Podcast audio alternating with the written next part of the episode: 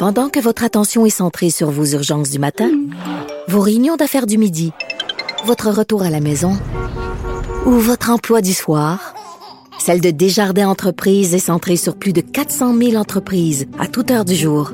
Grâce à notre connaissance des secteurs d'activité et à notre accompagnement spécialisé, nous aidons les entrepreneurs à relever chaque défi pour qu'ils puissent rester centrés sur ce qui compte, le développement de leur entreprise.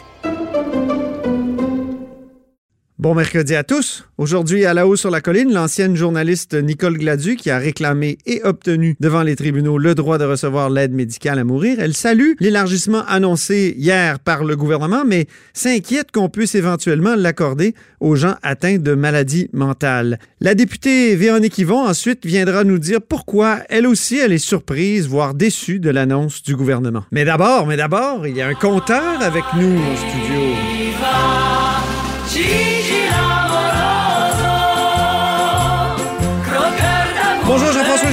Bonjour Antoine. Notre compteur et accessoirement directeur de la recherche à QMI. Mhm. Donc, entrevue vraiment marquante de Jean Charest hier à Radio-Canada. Vraiment, il y avait beaucoup de nouvelles dans cette entrevue-là.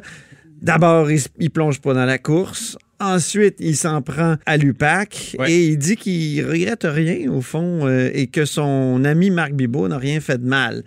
Tu voulais passer au crible de l'analyse du compteur, cette, euh, cette entrevue qu'on a regardée avec beaucoup d'intérêt hier. Oui, ben, d'abord, c'était une entrevue qui était, euh, je pense, on va s'en on va s'en souvenir longtemps. Parce que c'est probablement la dernière fois que M. Charret donnait une entrevue qui portait vraiment sur son implication politique.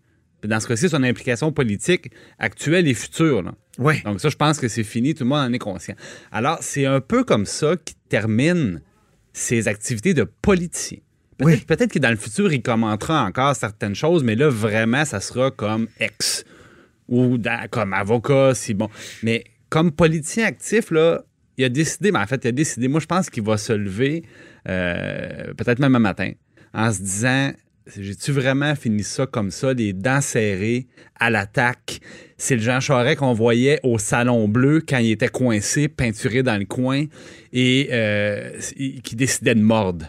Euh, sauf que. euh, Et c'est son réflexe naturel Ah, à Jean Charest. Moi, je l'ai couvert comme journaliste, comme reporter pendant sept ans. Et, et vraiment, quand il est coincé, il attaque. Il attaque. Puis il attaque, il- il rigole toujours un petit peu, il ricane, il, il tourne en, en dérision ou en- au ridicule euh, la personne euh, qui, qui fait en sorte qu'il est dans le coin, mais il attaque. Ah, puis c'est un- un- pour ça, c'est pour ça c'est un bon politicien. Mais comme tu dis, finir comme ça, Ben, C'est-à-dire que c'est un style qui est très efficace pour être capable de déstabiliser la personne devant toi, l'interlocuteur. Et même, on, l'a vu, Patrice Roy, qui est un petit peu reculé hein, sur son dossier, euh, un peu surpris de voir M. Charest se mettre à, lever le ton, à parler plus vite, à serrer les dents. Puis il est très incisif, M. Charest, donc c'est un, très bon, plaideur. Mais en même temps, est-ce que c'est convaincant? Je suis moins sûr.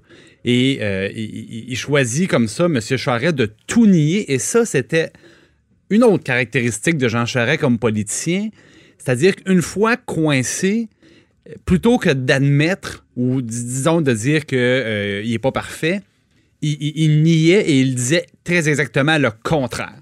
Donc, quand on lui parlait d'éthique, il s'auto-déclarait le politicien le plus transparent et le plus droit de l'histoire du Québec, sachant très bien que c'était ridicule, mais il préférait la négation complète. Jamais Jean Charest n'admettait quoi que ce soit, et c'est exactement le personnage qu'on a vu hier. Et ça, c'est malgré les parce qu'il faut le dire, ceux qui connaissent pas le compteur, là, toi, tu, tu étais dans l'autre équipe. Là. Ah, moi, Jean Charest, je l'ai vu. euh, il était en face de moi pendant. Tu étais au 17 Parti québécois, ben Oui, oui. oui, oui, pendant, pendant très longtemps. Et euh, il, était, euh, il était très bon comme politicien sur la forme. Donc, c'est pas, c'est pas ses décisions dont, dont je parle. Ouais. C'est pas le, le fondement de, de, de, de, de ce que le Parti libéral avait comme système de financement. Non, je parle de sa manière euh, de, de débattre, sa, sa manière d'interagir au Salon Bleu avec ses vis-à-vis, sa manière d'interagir avec les journalistes. Et euh, il était c'était un politicien qui était difficile, difficile de composer à- à- avec Jean Charest. Et hi- hier, je peux pas m'empêcher de penser, par exemple, qu'il il a réussi à se sauver d'éléments factuels en disant, dans le fond, oui, il y a des gens qui sont venus m'incriminer, il y a des gens qui ont affirmé des choses, il y a des gens qui, par exemple, il est très habile, il dit, moi, est-ce que des entrepreneurs viennent dire, j'avais l'impression qu'on me mettait de la pression, puis il dit, avoir l'impression de, c'est quoi ça? C'est intangible, ça. Mais il s'en est sorti comme ça. Mais ça fait l'impasse sur la notion de trafic d'influence, Ben- au fond, du, de code criminel, article 121, alinéa D, je vais le dire, allez le voir, là, c'est clair, quelqu'un qui prétend avoir de l'influence, comme Marc Biboul l'a fait, il commet déjà une infraction au code criminel. Absolument. Donc, il faut- Donc, il n'y a pas besoin, ça que je veux dire, c'est faut- que- on n'a pas besoin de trouver le contrat qu'il a eu en retour. Exactement. Puis même le courriel qui dit si tu fais ça, je vais, euh, je vais faire ça. Et- et- et juste quelqu'un qui prétend, prétend avoir de l'influence et, qui n'est pas en situation où il, il devait, devrait en avoir, il est en infraction. Il est en infraction. Et, Et, euh, et ça, il n'a pas été euh, mis au défi de répondre à cette question-là. Pas du tout. Pas plus qu'il a été mis au défi d'expliquer, parce qu'hier, M. Charest est allé même jusqu'à pratiquement nier l'existence de financement sectoriel au Parti libéral oui. sous sa gouverne. Mais là, pour M. Charest, euh, euh, euh, j'aurais aimé ça qu'il nous dise comment expliquer que des employés du Parti libéral ont transmis à la police des, des tableurs Excel, des chiffriers de financement où les dons étaient classés par entreprise. Entreprise, c'est ça. Alors, comment. Ça, c'est Violette Trépanier. Comment expliquer que le financement est classé par entreprise s'il n'y a pas de financement sectoriel? C'est une évidence.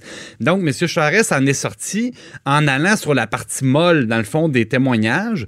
Et puis parce que c'est vrai, c'est vrai, il y a un entrepreneur, il a dit on avait l'impression d'avoir de la pression. Ça, c'est un témoignage. Dans la David, il y en avait 10 au total. Puis il y avait des, des, des, des éléments beaucoup plus. euh, beaucoup, Qui a été questionné sur la loi électorale alors que c'est le code criminel. alors que C'est c'est. ça. Alors que oui, oui, c'est la loi électorale, mais le, le Parti libéral a déjà payé euh, des, des centaines de milliers de dollars là, en remboursement de dons illégaux, comme le Parti québécois d'ailleurs, il faut le dire. Ouais, mais Donc, euh, il y a, il y a une question d'ampleur. c'est ça. C'est l'ampleur du phénomène. Question d'ampleur, mais aussi, il y a, il y a le, la- le trafic d'influence, Bon. qui est une infraction au code.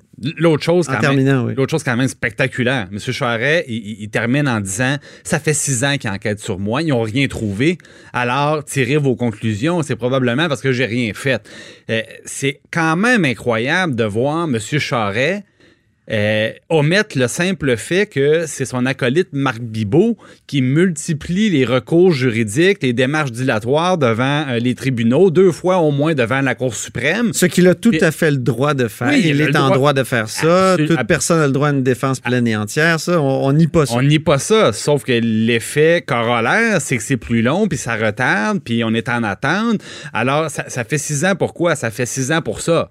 Alors là, à un moment donné, euh, c'est un peu circulaire de prendre ses propres démarches juridiques, puis d'in- d'invoquer le temps que ça prend pour, pour y donner suite. Et quel paradoxe, puis on va terminer là-dessus, quel paradoxe de l'entendre dire il faut mettre fin à une enquête, alors que pendant des années, il nous a dit quoi? Il nous a dit laissez la police faire, leur tra- faire, Ben oui. faire son travail. Il nous disait, dans le fond, les bandits, on veut pas les voir à la télévision, on veut les voir en prison. Ouais. Et c'était l'argument pour laisser travailler la police plutôt que de faire une commission d'enquête publique. Et finalement, je ne peux pas m'empêcher, Antoine, de remarquer Oui. à quel point qu'il s'est porté à la défense de Marc Bibot, de son ami Marc Bibot. Ouais. Et je, je vais vous dire une chose très, très simple, et j'en suis convaincu. Comme on disait euh, à l'époque, je pense que c'était dans les classiques de la Time Warner, de Bugs Ah ouais? Bunny, je pense que Marc Bibot, tout simplement, il en beaucoup trop. je pense qu'il en sait beaucoup trop, Marc Bibot. C'est un bon mot de la fin, cher compteur. Merci beaucoup, Jean-François Gibault. Notre compteur est accessoirement directeur de la recherche à QMI. À très bientôt.